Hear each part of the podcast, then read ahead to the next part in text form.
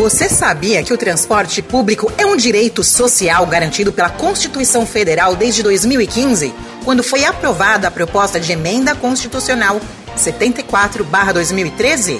Sendo um direito constitucional como a saúde e a educação, deveria ser gratuito. Tarifa zero. Abrace essa ideia.